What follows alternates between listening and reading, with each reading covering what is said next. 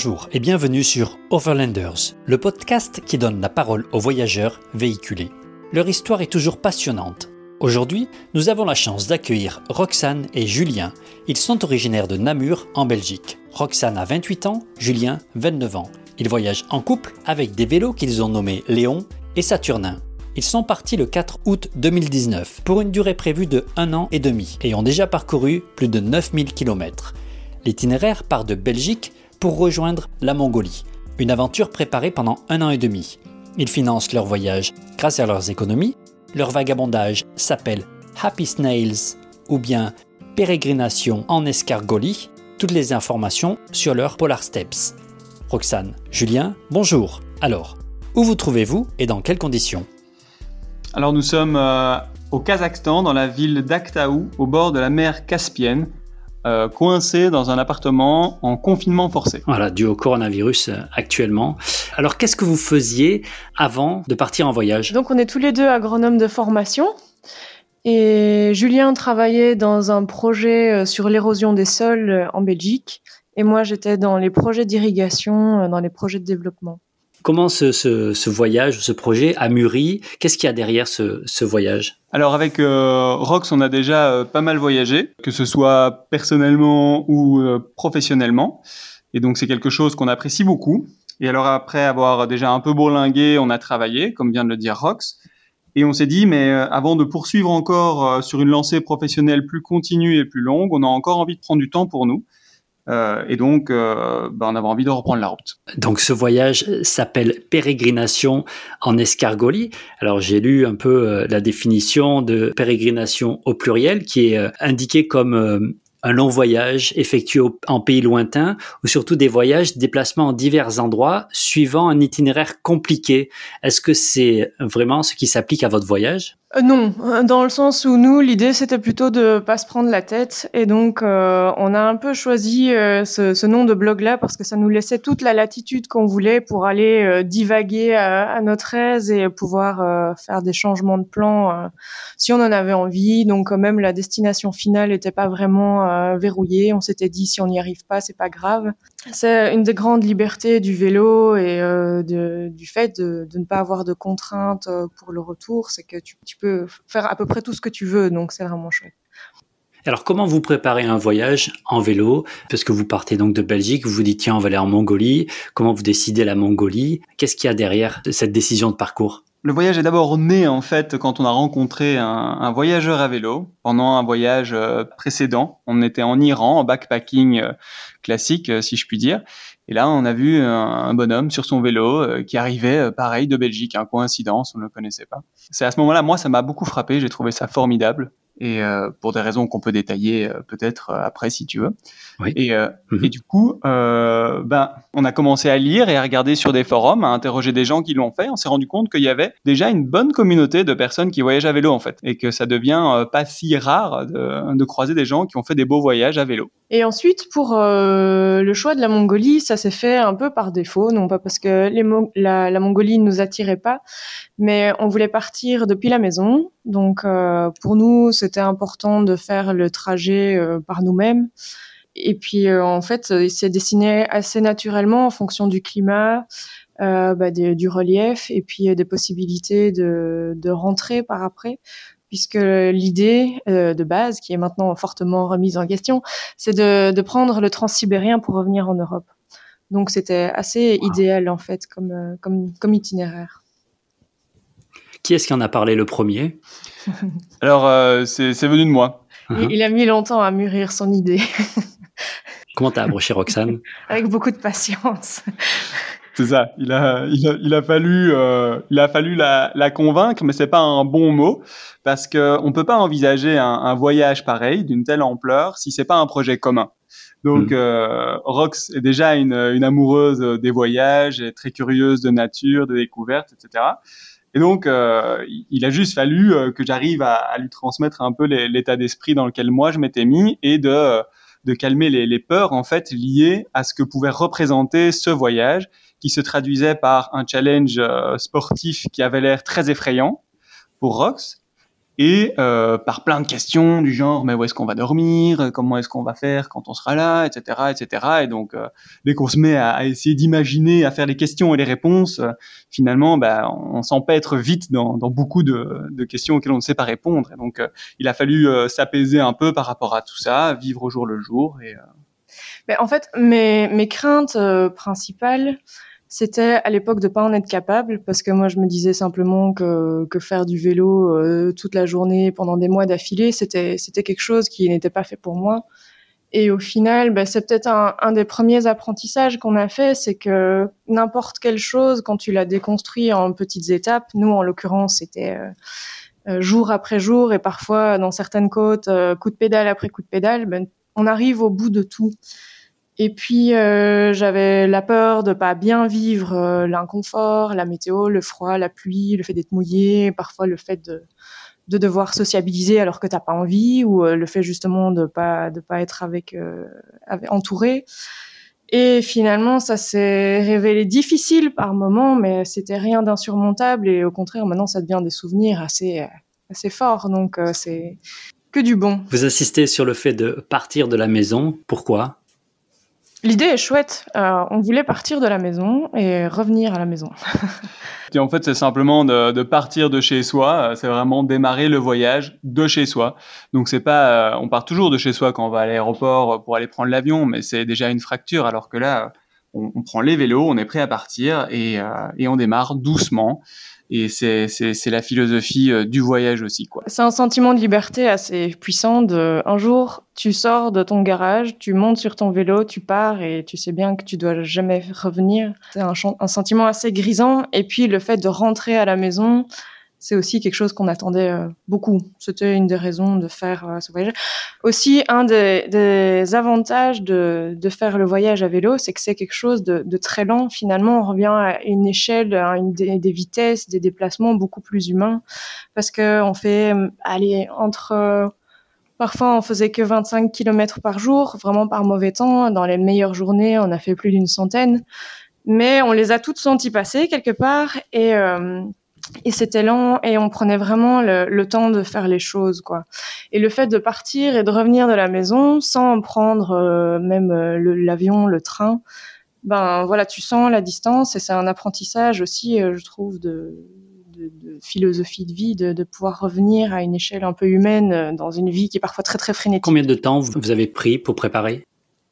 Alors, euh, on, on, a démarré euh, à peu près un an et demi avant le, avant le, le, début du voyage. Et au début, c'était calmement, lisant un peu sur les forums ce qui se passait. Et puis, euh, petit à petit, le rythme s'est un peu accéléré. En fait, euh, les étapes peut-être dont on peut parler, oui. c'est que premièrement, bah, l'idée a dû naître. Et puis euh, ensuite, bah, moi, il a fallu le temps que je me mette dans le bain. voilà ce qui s'est passé, c'est qu'on a voulu euh, construire nos vélos nous-mêmes parce que c'était un choix. Voilà, c'était peut-être pas le plus facile. C'était bien pour nous parce que ça nous a permis de bien connaître nos vélos. Et on voulait aussi faire une formation en mécanique vélo. Donc euh, ça, ça s'est allé sur un mois pendant euh, les, so les soirées de la semaine. On apprenait à faire les réparations les plus courantes. Et puis on a voulu euh, tester pour voir euh, si malgré tout on aimait bien et si on était prêt à le faire pendant plusieurs mois. Donc on a pris plusieurs week-ends comme ça pour euh, aller un peu autour de chez nous dans le nord de la France et voir si ça se passait bien. Et on a vu que, que voilà c'était c'est un petit voyage, un grand voyage. Finalement, on, on trimballe un peu le, la même quantité de bazar et mmh. donc c'était c'était super encourageant et on a beaucoup aimé et de là ben voilà on, on a arrêté une date on a remis euh, moi ma démission et puis à partir de là tout s'est enchaîné pour euh, pour y arriver quelque part alors on va parler de vos véhicules juste après mais qu'est-ce que vous racontiez à vos familles à vos amis? Ah bah, on leur avait dit qu'on avait encore le, le, le, virus du voyage qui nous, qui nous titillait euh, pas mal. Un et bon virus celui-là. C'est ça. et que on avait, euh, bah, on avait, on avait envie de, de, reprendre, de reprendre la route et que le, le vélo était quelque chose qui nous attirait euh, très très fort et que ce serait, euh, ce serait un, bon voyage en autonomie pendant longtemps avant euh, le dernier entre guillemets avant peut-être un, un bon moment. Parce qu'avec Rox, on a envie après de, de, fonder une famille et on se figurait que c'est plus simple, c'est pas impossible, mais c'est plus simple de le faire quand on est encore euh, relativement Je pense que euh, une des choses euh, essentielles à faire, c'est de le, plus difficile finalement, c'est de, de, sauter le pas, parce que pour nous, bah, d'abord il a fallu l'annoncer aux familles et puis au travail, et ça c'était quand même des freins, euh, des petites barrières mentales qu'on s'était mises.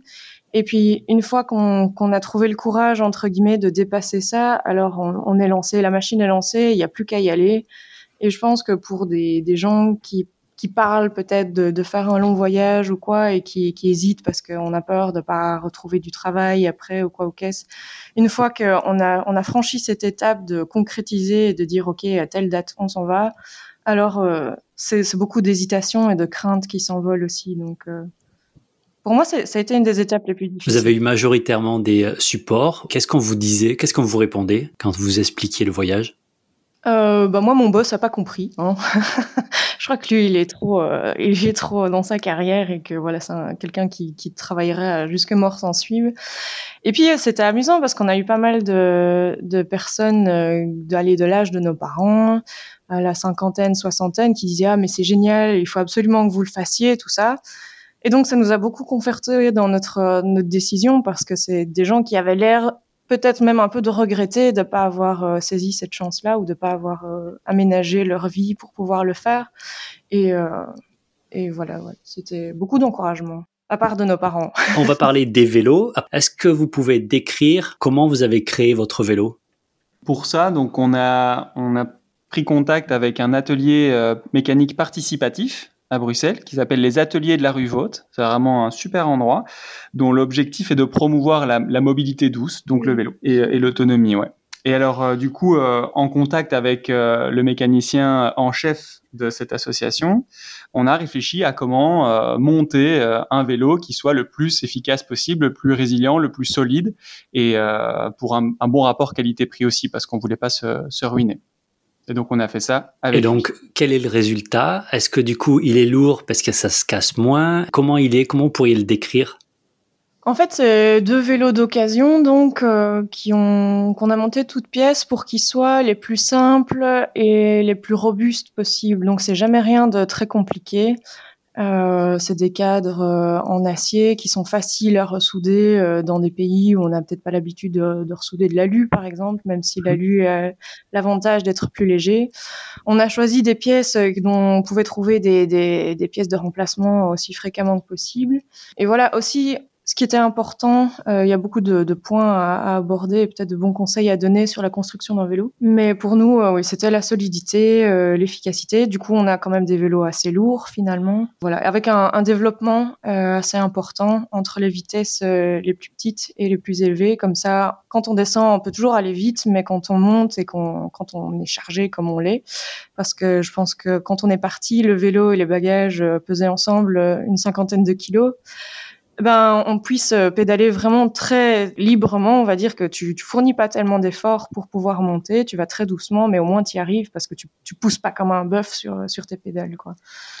En fait, euh, donc euh, c'est ça, Rox l'a dit, c'est la robustesse, parfois au détriment du, du poids. Mais ce qu'il faut savoir, c'est que tout le monde a son idée en fait de, de ce qu'est le parfait vélo de voyage. Donc nous, c'est un peu ce qu'on a ressenti. Et, après avoir pédalé pendant 9000 km, bah tout va bien et ça, ça a fait ses preuves.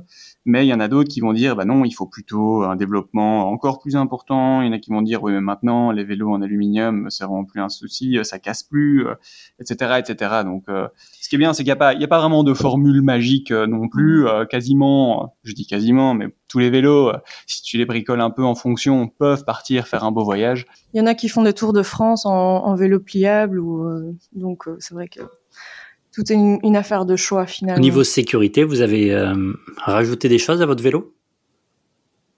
On a rajouté des rétros. Euh, ça, de nouveau, c'est un, choix. Euh, nous, on préfère. Parce que quand on roule sur des routes assez passantes, c'est beaucoup plus confortable. Et parfois, bah, si tu vois qu'il y a un camion qui va te doubler d'un peu trop près, tu as le temps de, de t'écarter.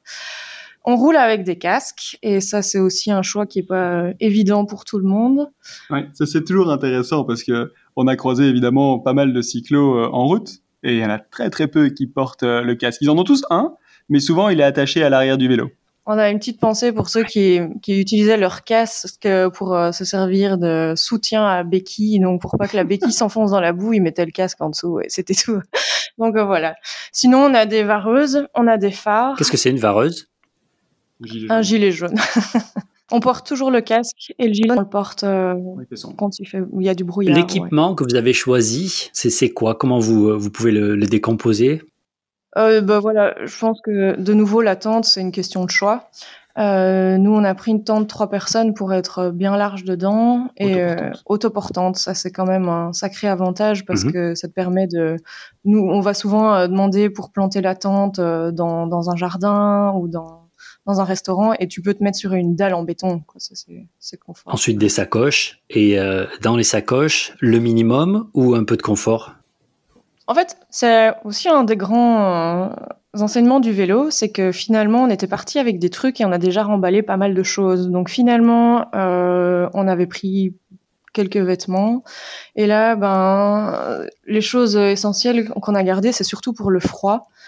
Après, tout, tout ce qui est euh, vêtements pour aller les apparences et tout ça, il n'en reste pas tant que ça. Quoi. Donc, ouais, on a plutôt misé sur des vêtements un peu techniques pour être sûr de ne pas de pas avoir froid et euh, qu'on pour lesquels on peut avoir un turnover euh, suffisamment long entre guillemets. Donc on les lave et puis on met les autres. Et puis euh, une fois que les, les, vêtements B sont sales eh ben on les relave et puis on met les autres etc et donc on, on, fonctionne avec peu. On fonctionne vraiment avec peu quoi. On a découvert la magie incroyable du mérinos donc, euh, c'est parce que ça nous permettait de rouler une semaine avec le même t-shirt. Vu qu'en vélo, on transpire pas tant que ça, ben, on, on sentait pas mauvais, on n'avait pas trop chaud, on n'avait pas trop froid. Donc ça, c'est vraiment un super matériau pour avoir des vêtements. D'accord. Comment vous faites à manger? Alors, euh, pour faire à manger, bah, ça, ça dépend un peu de d'où on est. Euh, mais de, on a acheté un, un réchaud euh, multicombustible. Donc, euh, on peut aller le remplir à la pompe à essence. On voulait quelque chose qui puisse fonctionner partout. Alors euh, c'est un peu euh, sale niveau euh, écologique, hein, c'est pas terrible, mais en attendant, on n'aura jamais de problème d'approvisionnement de, pour notre combustible. Les, les cartouches de gaz, sont, c'est pas du tout évident de les trouver une fois qu'on a quitté l'Europe l'Europe occidentale. Enfin, c'est ce qu'on ce qu'on a entendu. Ni de les jeter d'ailleurs. Il y a aussi des, des réchauds à bois qui existent, donc tu peux prendre des, des, des, petits morceaux de bois et te faire un réchaud avec ça. Mais le problème, c'est que par exemple ici au Kazakhstan, il n'y a pas d'arbres, donc euh, c'était pas possible de, de, cuisiner avec ça. Et sinon, euh, généralement, on cuisine végétarien parce que conserver de la viande, c'est impossible. Et donc, euh, on fait généralement une base féculent avec des légumes on a toujours pris le pas de, de, cuisiner quand même des légumes frais et de prendre un peu le temps de le faire. Euh, beaucoup de cyclos qu'on a rencontrés euh, se contentent entre guillemets de, de prendre une boîte de, de sauce euh, et euh, ils mettent avec des pâtes ou avec du riz. Et euh, nous, on a toujours trouvé, ça nous fait beaucoup plus plaisir et c'était réconfortant d'avoir quelque chose d'un peu plus préparé et, par nos soins notamment. Oui, moi je, je, suis une amoureuse de la nourriture, donc euh, c'était un peu dans mes, prérogatives de, pouvoir manger bien et varier. Et alors vous avez, j'imagine, un appareil photo ou, euh, ou bien simplement un téléphone ou qu'est-ce que vous avez d'électronique? Alors on a un appareil photo, on a des liseuses, on a deux liseuses électroniques parce que ça quand même avoir de la lecture euh, quand il fait il fait nuit assez tôt euh, en hiver et que t'es dans la tente parce qu'il fait froid, euh, t'es content d'avoir un peu de lecture. Et on a pris une GoPro aussi pour pouvoir pour pouvoir filmer, faire un petit montage vidéo à la fin. Et alors on a un ordinateur, un petit ordinateur. On a aussi euh, deux smartphones.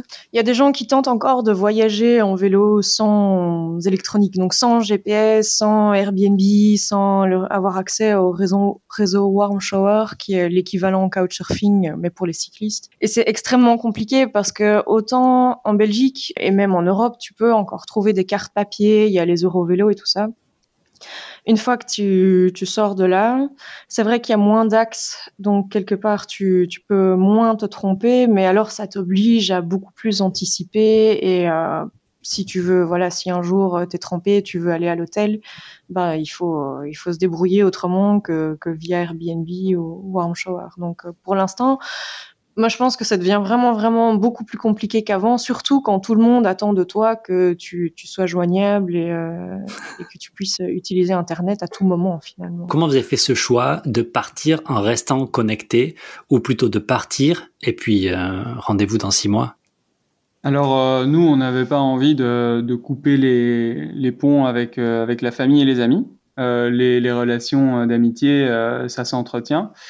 Euh, et donc, euh, à travers notre, notre blog, on avait envie de, de partager aussi notre voyage. Et puis, comme dit Rox, euh, c'est partir sans, sans équipement qui permet d'être relié aux communautés Internet. Parfois, c'est un peu se tirer une balle dans le pied. Alors, nous, on avait envie d'avoir accès, entre guillemets, à cette solution de secours parce que on n'est pas parti dans une optique extrême. On est parti parce qu'on avait envie de voyager et de se faire plaisir en voyageant. Et donc, euh, bah, ça faisait partie des choses qui pouvaient nous rendre la vie plus facile parfois. Et donc, on a, on a décidé de les prendre. Alors, vous voyagez doucement par le principe du vélo. Du coup, c'est quoi le rythme de, de, vos semaines ou de vos journées? Ça ressemble à quoi? Ça, Le rythme de nos journées, de nos semaines est, est très, très dépendant de la météo. Donc euh, ça, c'est aussi un gros apprentissage, c'est de, de, se retrouver euh, face aux éléments.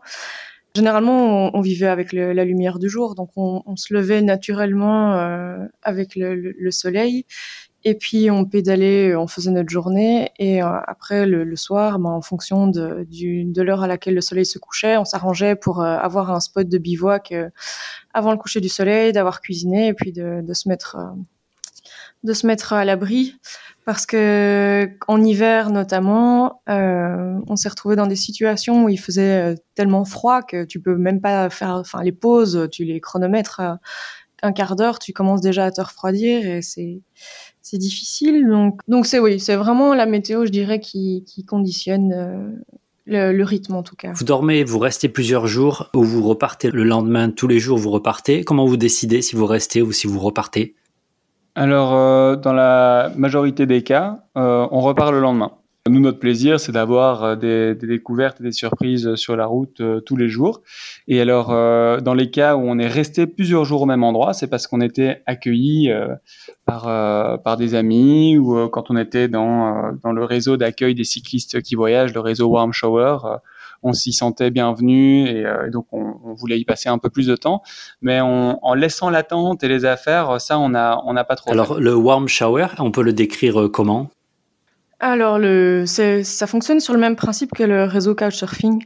Donc, euh, l'idée, sauf que c'est adapté pour les cyclistes, c'est un réseau de personnes qui sont euh, géoréférencées et qui disent, voilà, moi, je, je peux offrir, enfin, je peux héberger des cyclistes, je peux avoir un endroit où caser les vélos, euh, j'ai éventuellement des outils pour pouvoir euh, pour pouvoir réparer. Euh, et euh, il y a peut-être un magasin de vélo. Vous pouvez faire livrer des colis aussi. Euh, ça, ça, ça c'est un peu les spécificités de chacun. Et donc, tu contactes les gens un moment avant d'arriver, parce que généralement, il faut que chacun s'organise. Et puis voilà, tu, tu, tu, es hébergé gratuitement pour une nuit ou plus. Ça dépend. Alors nous, bah, c'est vrai que une des, une des choses importantes dont on s'est rendu compte qui, qui était devenu un vrai luxe pour nous, c'était euh, d'avoir euh, parfois une douche et euh, un radiateur parce que quand on s'est retrouvé en fin de journée parfois avec des, des vêtements trempés, tout est trempé, tout ça, c'est quand tu te dis que tu dois aller, que tu dois bivouaquer ce jour-là et que tu vas repartir le lendemain avec tes vêtements et tes chaussures mouillées, c'est vraiment très difficile. Donc pour ça, c'est vraiment une super opportunité d'hébergement de, et en plus de rencontrer des personnes qui généralement parlent un peu anglais ou euh, d'autres langues parce que ça fait quand même quelques pays qu'on traverse où la communication devient très difficile. Et donc, via le réseau Warm Shower, souvent, il y a moyen d'avoir des conversations un peu plus abouties euh, que, que, dans la rue. Quoi, Quand est-ce que vous décidez de votre itinéraire? Est-ce que c'est tout prévu à l'avance? Est-ce que vous avez des outils pour ça? Comment vous faites pour choisir où vous allez?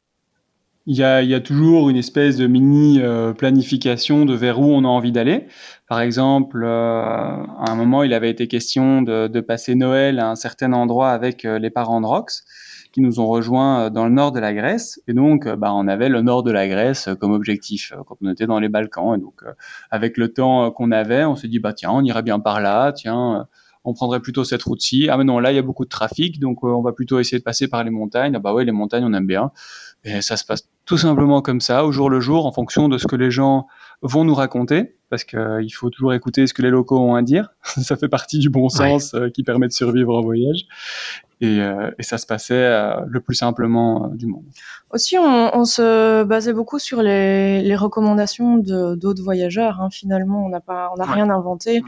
Euh, parfois, il y a des moments où il fallait qu'on avance un peu plus vite, ce qui est une, une grosse erreur d'ailleurs. Donc euh, ça, c'est peut-être une chose à mentionner, c'est que nous, on a on a on n'a jamais voulu vraiment planifier, euh, du moins dans les grandes lignes, pour être euh, ok avec les, les saisons, mais parfois euh, dire prendre contact avec une personne via Warm Shower par exemple et dire euh, bah, dans une semaine on sera là ou dans trois jours on sera là et on se retrouve avec une pression parce qu'on veut pas louper le rendez-vous mais parfois l'univers ne veut pas que tu arrives.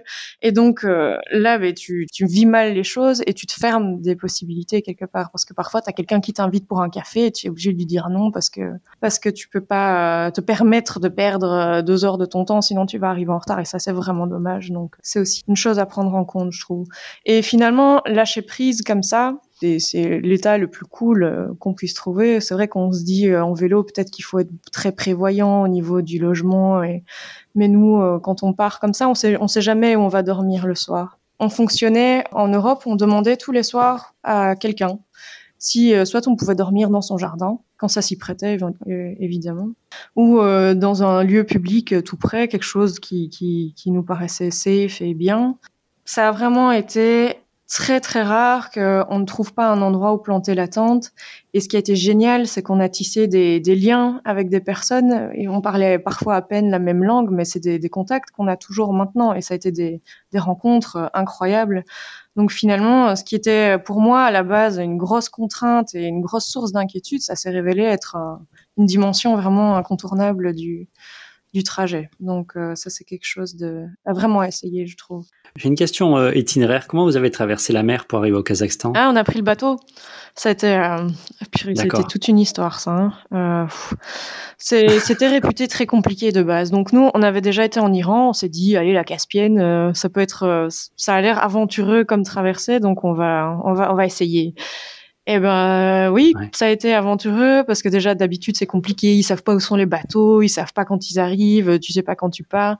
Et en plus nous, il y a eu le coronavirus qui est arrivé, donc ça a rajouté un peu plus d'incertitude sur euh, sur le transport. Et, euh, et, on est content de l'avoir fait, c'était rigolo. Pour un voyage qui dure normalement euh, ouais. une nuit, à partir du moment où tu es dans le bateau, au total, nous, ça nous aura pris euh, six jours, euh, attente comprise, à devoir camper euh, devant le port, à savoir si un bateau allait être là ou pas, et à demander tout le temps. Et là, il y a un bateau aujourd'hui. Ah, il y a un bateau, ok. Est-ce qu'on peut acheter les tickets? Non. Ah, oh, on peut acheter quand les tickets Demain? Ah bon, bah ok, on va acheter les tickets demain. C'est là qu'on a rencontré Victor et puis nos deux amis suisses. Et donc finalement, ça s'est un peu transformé en attente groupée. On a appris à se connaître, on a beaucoup papoté, on s'est fait manger et c'était sympa.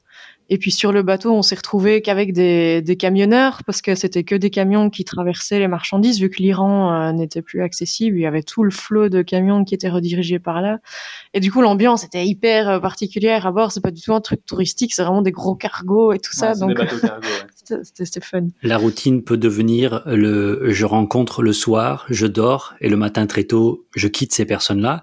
Comment vous viviez ce, ce mouvement, cette routine de rencontre et quitter de façon régulière C'était euh, une routine parce que c'était effectivement un schéma qui se répétait, mais quand dans, routine, on entend souvent euh, une connotation un peu du genre ennui euh, liée à une répétition. Nous, c'était une répétition de découverte en fait euh, quotidienne, et donc euh, quelque part, on était super contents tous les matins on remontait sur nos vélos et on se disait mais génial, qu'est-ce que la journée va nous apporter aujourd'hui? On était plein de curiosité et donc on le prenait avec beaucoup de, avec beaucoup de plaisir. Et ouais. c'était chaque fois une surprise parce qu'on s'est retrouvé euh, à, à, être hébergé par des gens euh, avec des, des, des, profils, des âges vraiment très différents, donc des, des peut-être des rencontres qui n'auraient pas eu lieu spontanément. Et c'était amusant parce que finalement au début, bah, parfois on, a, on débarquait comme ça dans la routine des gens, ils étaient occupés à vivre leur vie et puis tu vois qu'ils voient deux, deux gars qui débarquent dans le jardin comme ça pour leur, pour leur poser des questions dans une langue parfois approximative. Et ce qui était génial, c'était de voir la, la méfiance parfois ou la perplexité qui tombait quoi. Et tu vois à la fin il y en a qui qui était vraiment super content qu'on, qu'on, que ça se soit passé et que ça a été vraiment quelque chose de, de super enrichissant pour les deux. Et c'est vrai que nous, bon, on s'est demandé un peu parfois parce que ça fait un peu invasif de, de débarquer chez quelqu'un comme ça pour lui, lui demander euh, un coin d'herbe. On s'est dit finalement la personne est, est toujours libre de dire non. D'ailleurs, c'est arrivé souvent aussi qu'on nous refuse l'hébergement. En échange, on demandait un endroit pour poser la tente, voire un peu d'eau pour cuisiner. Mais ça arrivait vraiment très souvent que finalement on soit invité euh, chez des gens à dîner pour le petit déjeuner, pour du café, qu'on nous apporte euh, du thé, des trucs. C'est incroyable le nombre de cadeaux qu'on a reçus. Et ça a été vraiment une belle leçon d'humanité parce qu'on se disait en partant que bah, allait galérer, que les gens bah, ils voudraient pas nous héberger, des inconnus, tout ça. Et au final, ça a été vraiment une révélation parce que les gens sont hospitaliers vraiment il faut il faut euh, il faut essayer. Il faut peut-être euh, un peu un moment d'apprivoisement mais ça a été une leçon incroyable. Franchement ça a été toujours euh, des chouettes moments et des, liens assez forts qui sont tissés Est-ce que les gens sont surpris de vous voir arriver en vélo depuis la Belgique? Comment ils s'expriment quand ils vous voient arriver de si loin, aussi loin? C'est relatif parce que il y en a qui réalisent pas du tout qu'on était en, Géorgie. On a, on a dit une fois à quelqu'un qui demandait d'où on venait, on a dit de Belgique. Il fait ah oui ok. Et alors il dit bon et après vous allez où? On lui a dit bah Tbilissi. Il fait ah Tbilissi mais c'est super loin et tout ça alors que c'était 200 km je crois donc c'est ça dépend très fort. Il y a des gens qui nous prennent pour des fous, il y a des gens qui, qui trouvent ça super chouette, il y a des gens qui comprennent pas qu'on refuse de travailler c'est tous des échos différents, mais on l'a toujours ressenti avec beaucoup de bienveillance finalement. Comment vous décrivez ce plaisir d'être sur la route en vélo, un peu au milieu de, de nulle part? C'est un grand sentiment de liberté. Euh, le fait de démarrer le matin et de, de dire que tu retournes pas en arrière, tu vas découvrir des choses nouvelles, c'est c'est vraiment sympa. Et le fait d'être, euh, de faire du sport, donc euh, quelque part, tu as une bonne fatigue physique euh, qui vient avec, donc ça, ça devient vite addictif aussi. Et les, les, les paysages qu'on a vus étaient parfois époustouflants. C'est d'autant plus gratifiant quand tu les quand tu quand tu les mérites quoi. tu vois, je fais un peu la pub du vélo, euh, mais euh, c'est vrai que monter une côte pendant des heures et puis euh, avoir une vue de fou en haut avec personne aux alentours, c'est ouais, c'est un sentiment incroyable qui nous manque déjà. La fatigue, comment vous la gérez? Est-ce que c'est vraiment fatigant de faire du vélo? Ça c'est propre à chacun, de nouveau, et c'est c'est pas quelque chose qui doit être effrayant, je pense, parce que justement, nous, c'est peut-être les fois où on s'est mis la pression pour arriver quelque part ou quoi, qu'on a vraiment fini fatigué mentalement et physiquement. Mais euh, c'est vraiment accessible à tout le monde d'adapter sa distance euh, pour pouvoir euh, profiter au mieux de son trajet, je pense. Il faut, il faut être très à l'écoute de, de, son corps et donc simplement y aller à son rythme et petit à petit, on, sent très bien de quoi euh, on peut être capable et, de ce qu'on ce qu'on peut faire. Et puis en fonction des éléments aussi qu'on a autour, de la météo, etc. Euh, tout ça va influencer bien sûr notre état état physique. Et donc euh, bah, c'est très simple. Hein. si on se sent fatigué, bah, on fait une pause, on s'arrête. et puis on a la, la, grande chance d'avoir notre tente, notre nourriture. Et donc si on est vraiment fatigué début d'après-midi, bah ok, c'est pas grave, on s'arrête, on met la tente ici et on repartira demain. Peut-être que tu, tu, te poses la question de savoir si on a suivi un entraînement avant de partir ou quoi. Ah oui. Euh, si on est des personnes euh, vraiment sportives ou pas. Et euh, la réponse est que nous sommes des gens lambda tout à fait normaux. Donc, on roulait un petit peu en vélo dans nos déplacements quotidiens, mais on n'était pas, on n'était pas super entraînés. On s'y est pas pris un an à l'avance ni rien. Et je pense que c'est aussi une des choses euh, importantes à faire au début, c'est de pas se mettre des, des, de vouloir absolument enchaîner les kilomètres euh, pour se prouver des choses et, juste euh, y aller tranquille et ça vient progressivement, on attrape la condition et puis on, augmente si on veut, mais ça devrait pas être un frein non plus au voyage. Et la preuve, finalement, c'est qu'on croise des personnes âgées. moi, j'exagère peut-être un peu en disant âgées, tout est relatif, mais en tout cas, il y a des, des retraités qui, qui, qui, pédalent et la personne qui nous a inspiré notre voyage, elle était retraitée et elle est arrivée de Belgique et elle est arrivée jusqu'en Iran, puis elle a continué en Alaska. Donc c'est vraiment la preuve que c'est un truc qui se gère et que et qu'il faut il faut faire comme on le sent. Quoi, Comment s'est passée la transition entre, j'imagine qu'il y a eu une transition entre le jour où vous êtes parti et le jour où vous êtes dit peut-être, ça y est, là, on est rodé, on est bien? Quand on a arrêté de perdre des choses, peut-être. Il a fallu qu'on s'autodiscipline un peu pour euh, ranger nos affaires euh, et, remettre vraiment toutes les choses. Parce que finalement, c'est vrai qu'en vélo, par rapport à une voiture, on peut emporter moins de choses, mais on a quand même pas mal de trucs. Mais ces trucs-là sont essentiels pour nous, donc si on les perd, c'est embêtant. Et donc il faut prendre la, routine de remettre les choses à leur place, parce que sinon on les sème au cas de vent. Et c'est bête, mais se retrouver le soir en disant qu'on n'a plus de savon, bah, ça peut parfois être embêtant. C'est sûr. Au niveau médical et santé, vous êtes en bonne santé, vous avez prévu des médicaments euh, spécifiques au cas où. Comment vous avez fait? Oui, on a, on a donc été voir des, euh, bah, un médecin de, de, famille et puis un, un, médecin plus spécialisé euh, pour tout ce qui est pays euh, exotiques, entre guillemets, parce qu'il a fallu euh, faire une liste des vaccins euh, qu'on devait faire. Et donc, il y a des, des, des, listes prévues pour les voyageurs que les médecins nous ont recommandées en fonction des pays que, qu'on traversait.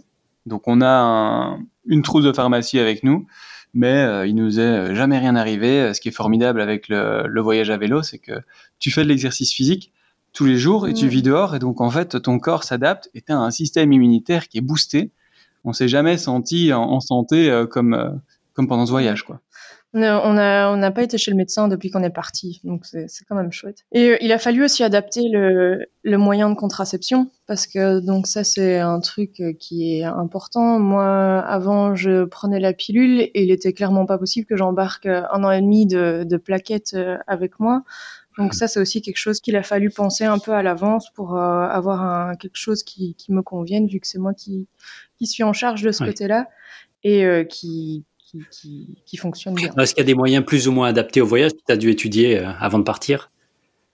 Ben, Si, moi, en fait, donc j'ai choisi de prendre un stérilet au cuivre parce que je voulais plus de, de contraception hormonale. Ça, de nouveau, c'est un choix, voilà.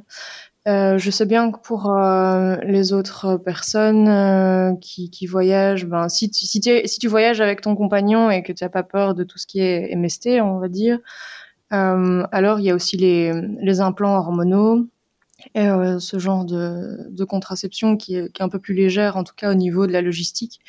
Donc ça, c'est quelque chose de, de plus gérable. Ça, pas de stock. Alors, vous avez choisi d'utiliser Polar Steps et si je regarde bien, uniquement Polar Steps. Alors, quel est le choix derrière? Donc, euh, on, on, s'est basé sur une expérience euh, passée où on fonctionnait par envoi de mail à la famille et aux amis. Et on s'est dit que euh, pour ce voyage-ci, on avait envie d'un outil qui permet de visualiser assez rapidement où on était, parce que tout le monde n'a pas toujours forcément envie de, de lire les récits ou de voir les photos, mais juste curieux de savoir où on est. Et pour ça, Polar Step est assez bien fait, c'est assez user-friendly. Euh, tu vois la tu vois la carte, c'est interactif, c'est chouette. Et puis euh, tu peux vite, euh, si tu es intéressé par voir des photos d'un endroit, bah tu cliques sur le, la carte en question et tu y es directement. Et, et donc c'est facile d'utilisation. C'était un choix aussi de pas être connecté euh, sans arrêt. Il y en a qui fonctionnent avec Instagram et qui aiment bien publier des, des photos tous les soirs et faire des trucs assez élaborés.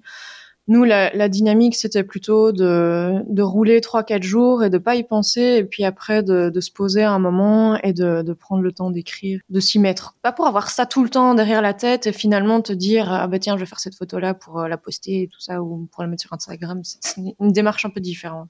Le soir, on se pose et on se dit, euh, voilà, qu'est-ce que toi, t'as retenu de la journée? Qu'est-ce que moi? Parfois, on sait bien que ce qu'on va écrire, parce qu'il arrive des choses euh, assez euh, anecdotiques, des, des, petits moments de vie rigolos. Vos écrits sont très descriptifs. J'en ai pris un au hasard, mais euh, donc c'est euh, fin de la traversée au Kazakhstan, crasseux mais heureux. On retrouve sans trop d'enthousiasme le bitume et ses camions. Mais par contre, qu'est-ce qu'on ne donnerait pas pour respectivement un citron pressé, de l'eau pétillante avec des glaçons et une bière. Il y a aussi des listes de courses en prévision de 10 jours dans la steppe, sans possibilité de ravitaillement en nourriture et avec une source à où refaire le plein. Et là, vous partez dans une description qui nous fait imaginer ce que vous vivez. 20 pains plats, 5 grands saucissons, 6 fromages, 3 paquets de cookies, 30 carottes, 1 kilo de pâtes, etc., etc. Et je trouve que ça nous met bien à votre place quelque part. Donc c'est très descriptif volontairement. Est-ce que vous voulez rajouter quelque chose par rapport à Polar Step la manière dont on a voulu écrire euh, notre blog, c'était un peu euh, jour par jour, mais avec des tranches de vie, quoi, pour que ça reste assez vivant. Par exemple, il y a d'autres personnes qui préfèrent faire un, un, article par pays et résumer tout ce qu'ils y ont vécu. Je trouve que l'exercice est beaucoup plus difficile parce qu'il faut euh, choisir les mots, les moments, le ressenti qu'on transmet. Et donc, euh, c'est aussi une question de facilité. Après, on va bien dire aussi qu'on a eu des demandes express de nos parents de donner des nouvelles tous les euh, tous les trois quatre jours, et donc euh, on sait bien que c'est un voyage qui qui les tracasse un petit peu. Donc, on a on a trouvé ce moyen-là de, de communiquer avec eux, et c'est chouette. Vous mentionnez aussi un carnet du guide du routard. De quoi s'agit-il? Il existe un petit carnet du routard qui, euh, qui est fait pour être transporté avec plein d'images, des icônes qui peuvent être utiles dans la communication en voyage quand tu parles pas du tout la même langue. Donc tu peux avoir un train, une gare, un restaurant, euh, de la viande.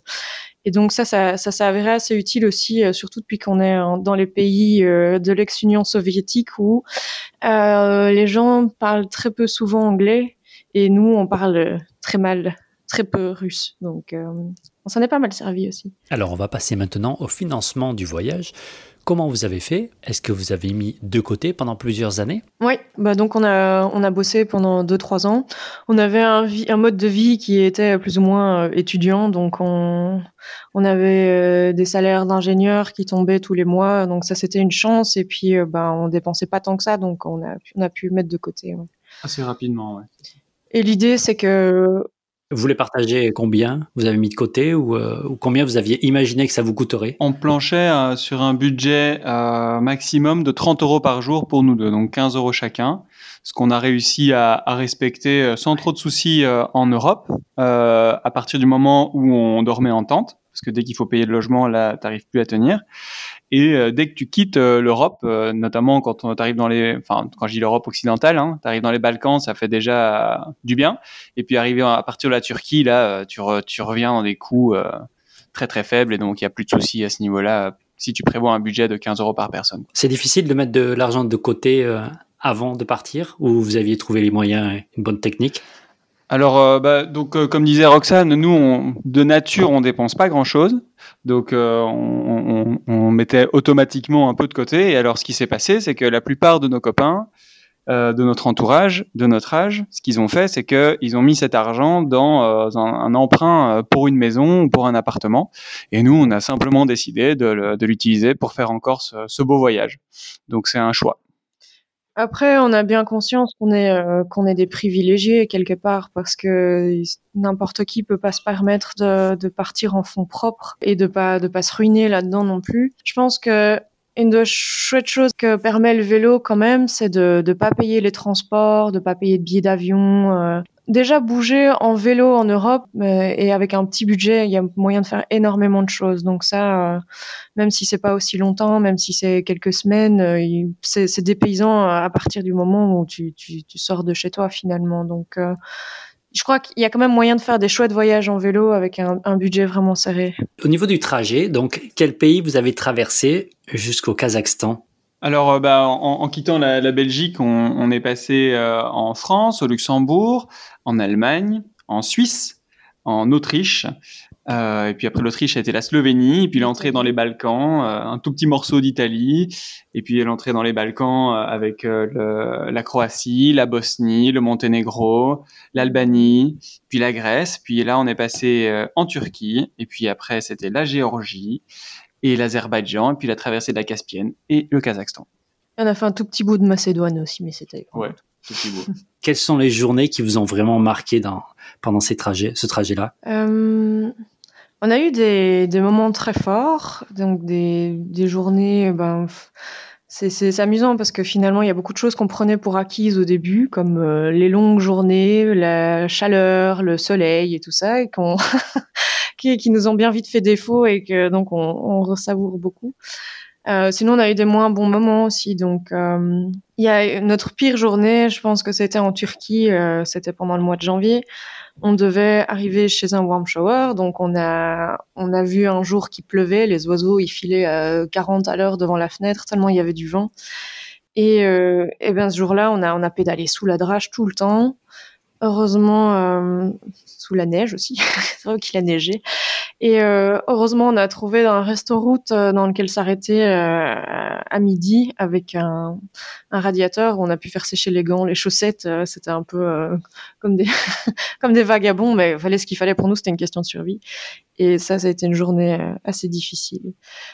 sinon, on a eu une montée, une côte en Albanie aussi, où là, le vent soufflait tellement fort que au sommet, on n'arrivait même pas à, marcher à côté des vélos, euh, tellement ça soufflait, ça soufflait, ça soufflait. Et donc euh, les vélos euh, tombaient par terre et nous, on ben, n'arrivait pas à les relever. Et puis une fois qu'on a passé le col, ça s'est calmé. Mais ça a été, ça a été riche en émotions. Pas de mauvaises rencontres Non, pas de mauvaises rencontres. Jusque-là, tout va très bien.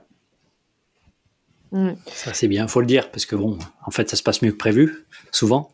Oui, bah, c'est ça. Donc, euh, au point de vue humain, en tout cas, euh, c'est souvent une question que les gens nous posent si on n'a pas eu de mauvaises rencontres, si on n'a pas eu de problèmes. Et je dirais, au contraire, on a eu que beaucoup plus de, belles rencontres que, que de mauvaises rencontres. Donc, euh, ça, c'est vraiment pas quelque chose qui devrait freiner non plus au voyage. On n'a pas parlé des noms que vous avez donnés à vos vélos et pourquoi. Est-ce que vous pouvez me donner les, les noms? Alors, mon vélo s'appelle Léon. Pourquoi? Pour un tas de raisons hein, qui sont peut-être valables ou pas, ça voilà. Euh, et Léon, c'était euh, le nom du vieux monsieur qui habitait dans la maison euh, familiale avant qu'on y arrive. C'était quelqu'un qui avait une philosophie de vie euh, très simple, très roots, on va dire. Et donc, euh, c'était un, un, personnage assez sympathique. Euh, c'est aussi, pour, c'est tout à fait anecdotique, ça va peut-être pas être super intéressant. Il y avait des, des pans. Euh, la voisine avait une énorme maison et il y avait des pans qui couraient tout autour du, du jardin, qui venaient souvent chez nous nous mhm. réveiller en criant Léon, Léon. Et puis euh, pour le film aussi, le film Léon avec Jean Reno que j'aime beaucoup. Voilà. Et alors moi, il s'appelle euh, Saturnin parce que euh, donc je lui ai euh, je l'ai repeint Saturnin, je l'ai fait repeindre. Euh, et par une couleur qui s'est avérée, bon ça c'est pas moi qui l'ai choisi, mais s'appelait vert canard bleu canard. Ouais, j'ai choisi cette couleur sans savoir que c'était bleu canard, enfin soit. Et euh, puis j'adore les canards, je c'est des oiseaux fantastiques à observer. Euh, ça, si c'est très personnel et à manger effectivement. Et puis un canard très célèbre qui s'appelle Saturnin, et donc je me suis dit que c'était parti. Qu'est-ce que vous prévoyez de faire quand le confinement sera terminé? Comme trajet C'est la question que nos parents nous posent euh, tous les deux jours quand ils nous téléphonent et à laquelle on a beaucoup de mal à répondre. Nous, euh, si jamais on s'en va maintenant euh, et qu'on on arrête le voyage, par la force des choses ou pas, c'est plus ou moins fini. Donc peut-être qu'on pourra rebouger en Europe à un moment, mais sinon on peut dire que toutes les belles choses de l'Asie centrale, a priori, on les verra pas avant un bout de temps. Donc on n'a pas envie de ça, mais en même temps, on n'est pas sûr d'avoir le choix. Donc euh, ici, le Kazakhstan est en quarantaine, en état d'urgence, pardon, officiellement jusque fin du mois. Il parle déjà de le prolonger pour un mois supplémentaire et euh, on a déjà fait pas mal de plans, de, on a essayé plein de trucs pour pouvoir bouger, soit pour rentrer à la maison, soit pour aller euh, faire travailler dans un workaway.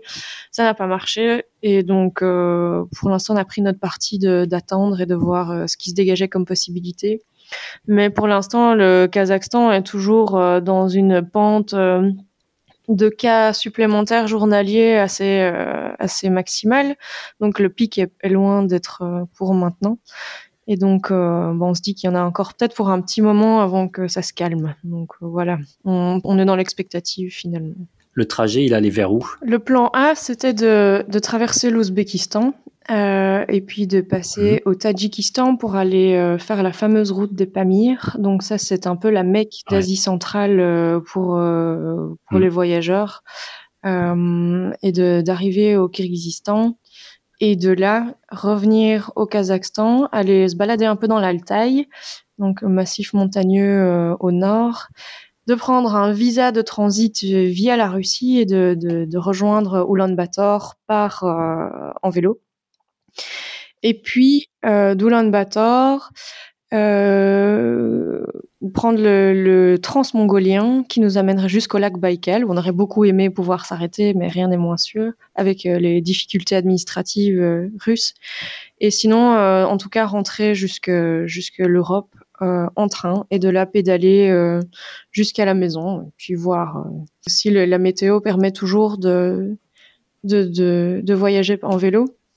Mais euh, c'est vrai qu'on était moyennement euh, partant pour refaire un deuxième hiver euh, bien rigoureux parce que c'était quand même une période fatigante et difficile. Donc Donc voilà. Le fait de se retrouver à vivre deux quand ça va pas, ça a changé par rapport à avant Ou est-ce que c'est comme avant, à part qu'on est sur un vélo et, et ailleurs? Euh, bah, Julien et moi, on a toujours euh, eu beaucoup de centres d'intérêt commun, donc on faisait pas mal de trucs ensemble. On allait grimper, on allait randonner, tout ça. On a, on a déjà fait des voyages de plusieurs mois rien qu'à deux.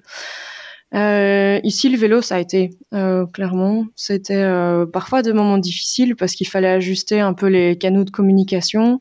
C'était plus éprouvant euh, mentalement et physiquement, donc euh, il y avait des moments mmh. où voilà, il fallait il fallait un peu euh, se laisser de l'air, on va dire. Mais sinon, euh, ça s'est vraiment bien passé. C'est un équilibre à trouver, je pense. Et la clé pour ça, c'est de, de, communiquer beaucoup. Et quand il y a un truc qui, qui convient pas à l'autre, je crois qu'il faut pouvoir en parler librement. Et puis voilà. Et puis maintenant, on a trouvé la nouvelle aventure du confinement où on est, on est, on est tous les deux dans, dans un studio euh, toute la journée sans trop pouvoir sortir. Donc tu vois, on fait de plus en plus fort. Alors sur le, la lenteur, et euh, cette escargolie. Comment on ralentit le temps? Bah, En tout cas, oui, euh, on, vit différemment dans le sens où euh, en allant doucement, tous tes sens sont mis sont mis à profit. Donc, tu traverses une forêt, tu vas beaucoup plus avoir le temps de, de respirer l'air de la forêt et tout ce que cette forêt a à offrir d'un point de vue olfactif. Tu auras peut-être plus la chance aussi de voir un renard passer. Tu auras peut-être plus la chance d'entendre, ah bah tiens, est-ce que c'est pas une musique là-bas un peu plus loin et de tomber sur un groupe de musiciens euh, qui fait une petite répète. Euh, et c'est, c'est de vivre un peu plus dans le quotidien des, euh, des, des, des gens qui vivent dans les, dans les endroits que tu vas traverser, en fait. Je pense que c'est, moi, je dirais aussi que c'est une question de pouvoir saisir les opportunités finalement, parce que quand on était euh, à Namur, on avait une vie qu'on voulait bien remplie, on voulait faire des trucs, euh, on voulait apprendre toujours beaucoup, et euh, c'était c'était assez effréné comme rythme finalement. Ici, ben voilà, tu, tu fais ta journée de vélo. Quand tu as fini ça, ben, tu es déjà bien crevé. Donc, tu vas faire ta, cuisine, tu vas faire la vaisselle et puis tu seras content d'aller dormir. Et parfois, tu dors 10 heures parce que tu es, HS. Et donc, euh, ou alors parce qu'il pleut et que tu dois attendre. Et à côté de ça, c'est l'opportunité de, tu vois un truc, tu envie de t'arrêter, ben, tu le fais parce qu'il n'y a pas d'urgence. Tu peux faire tes photos tranquilles, tu peux aller te balader là si tu veux, euh, tu peux discuter avec des gens euh, qui ont l'air de, de, vouloir te parler, tu peux aller prendre un thé chez un inconnu, c'est finalement c'est beaucoup moins de stress et euh, beaucoup plus de possibilités. Et si vous pouviez changer une chose? Euh, L'année de voyage. Ah ouais, là parce qu'on se dit on a vraiment on a vraiment joué de malchance. Non, tout va bien, on est en adaptation perpétuelle pour toujours aller vers un équilibre qui nous convient et à faire en sorte que ça se passe bien. Donc, euh, je ne sais pas s'il y a quelque chose qu'on a envie de, de, changer. On prendrait de, de, de, meilleurs vêtements de pluie, mais bon. ah oui. Un, un petit souci technique. Est-ce que vous voulez passer un message ou parler d'un sujet qui vous, qui vous touche? On avait réfléchi à des choses euh, qu'on pourrait euh, peut-être partager au niveau de, euh, des erreurs notamment qu'on peut faire quand on démarre un voyage à vélo. Nous, des, erreurs qu'on a faites, c'était au début de pas s'écouter assez. Donc au début, au début, on buvait rien du tout parce que en termes d'eau, donc je parle d'hydratation, on pédalait, on avait, on a, on transpirait pas parce qu'on est à l'air libre quelque part et on sentait pas la soif qui arrivait et ça nous a mis parfois dans des états où on était soit super crevé, soit on on commençait à avoir des gros problèmes d'articulation. Il y a un jour, on est arrivé euh, à Munich et moi, je me suis dit, ben, on a fait du plat pendant deux semaines ici sur le long du Danube et je suis incapable de, me dire que je vais faire une montagne avec l'état de mes genoux. Donc, euh, c'est quelque chose qui peut être assez décourageant et qui peut être solutionné assez facilement. Et puis, ne pas faire de pause aussi. Euh, finalement, bon, ici, il s'agit d'un voyage de plusieurs mois. Il fallait qu'on avance et tout ça et qu'on on, on, avance parce qu'on n'allait pas assez vite pour traverser les pays. Et il y a des fois, on a hésité à s'arrêter plusieurs jours en se disant que, bah non, et enfin, c'était pas bien, quoi. On n'était pas à l'aise avec l'idée. Et je crois que ça, c'est quelque chose d'important à faire quand on se sent bien quelque part et qu'on a un bon feeling avec les gens, qu'il y a un chouette euh, plan qui se dessine. Il faut, euh, il faut le prendre. Et puis après, euh, bah, on adapte en fonction. Mais vouloir faire des pauses dans, dans sa route, c'est aussi des, des, chouettes euh, opportunités qui se dessinent. Et aussi ne pas avoir peur des chiens, parce que ça, c'est quelque chose qui tourne pas mal sur les forums. C'est quelque chose qu'on a découvert, c'est que les chiens étaient surexcités par les, les vélos et les roues particulièrement. Et y a, on a déjà entendu des gens qui disaient, ben moi, rien que pour les chiens, je vais pas euh, faire de vélo. Et euh, finalement, les chiens, c'est beaucoup des sbroufs, mais ça mord rarement. Quoi. On s'est fait mordre les sacoches une seule fois par un petit chien boiteux qui était qui faisait 20 cm de haut. Mais il a niaqué un coup euh, comme un fourbe par derrière, mais sinon, la plupart des autres chiens, et on en a vu beaucoup. À un moment, je crois qu'on en voyait sûrement... Euh, 15, 20, euh, voire plus par jour. Et ça s'est toujours bien passé dans le sens où, à partir du moment où tu t'arrêtes et que tu, tu gères euh, le problème sans contact ni rien, mais que tu, tu te montres pas trop impressionné et que tu les calmes, eh ben ça, ça se passe bien, quoi. Donc euh, ça c'est aussi un truc important à savoir, je trouve. J'ai une peur commune aux cyclistes, effectivement. C'est beau ce que vous faites. Est-ce qu'il y a quoi que ce soit que vous voulez rajouter? Est-ce que vous voulez donner un dernier conseil à ceux qui voudraient faire pareil? Ce serait quoi? En tout cas, vraiment de de, de, de pas s'effrayer et qu'il y a un moment, il faut, il faut, il faut se lancer. Alors, on n'est pas obligé de commencer par un super grand voyage. Même faire un week-end en autonomie de 2-3 jours, ça donne déjà une très bonne idée parce que finalement, même, et même un peu plus, partir une semaine ou partir 6 mois, euh, bah, t'as as, la même quantité de matos avec toi en fait. Hein. C'est un très très bon test pour savoir si ça peut te plaire et puis euh, puis le reste, t'adaptes, hein, franchement, en chemin. Euh, tu, ça sert à rien de se dire que j'ai besoin d'avoir tout le matériel avec moi euh, au moment de partir. Euh, bah non, tu trouveras toujours des endroits où tu pourras t'approvisionner en matériel Bon, ça, ça change quand tu arrives en Asie centrale, mais bon, d'ici là, il y, a, quand même un bon chemin à faire. Donc... Euh. Ouais. ouais. Moi, je dirais que finalement, il y a beaucoup de raisons euh, d'avoir peur qui sont des mauvaises raisons. Et euh, le plus difficile, c'est de dire, ok, maintenant c'est bon, j'y vais. Et puis, tu te rends compte que bah, il faut pas avoir peur des gens, il faut pas avoir peur des chiens, il faut pas avoir peur des endroits où tu vas dormir, il faut pas avoir peur de pas être capable d'y arriver, parce que tout, tout ça, en tout cas pour moi, c'est tombé un par un, quoi. La météo est restée pas toujours facile à gérer, mais au final, ça a été rien de, terrible. Donc, euh, un seul conseil, go Roxane, Julien, merci. Votre histoire est définitivement inspirante. Il s'appelle Pérégrination en escargolie et voyage depuis la Belgique jusqu'en Mongolie à vélo. Plus d'informations sur polarsteps.com. C'est la fin de cet épisode, merci. Retrouvez toutes les informations sur overlanders.fr et un nouvel épisode très prochainement. Bonne route, bonne aventure, bon overlanding